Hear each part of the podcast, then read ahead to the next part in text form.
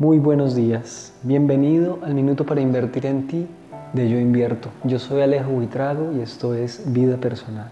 Y hoy te quiero hablar de las relaciones evolutivas. ¿Qué caracteriza una relación evolutiva?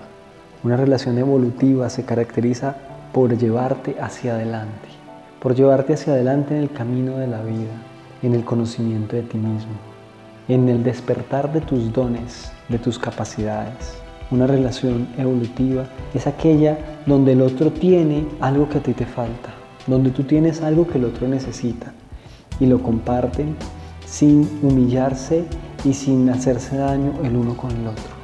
Te invito a que observes tus relaciones en este día y trates de convertirlas todas en relaciones evolutivas,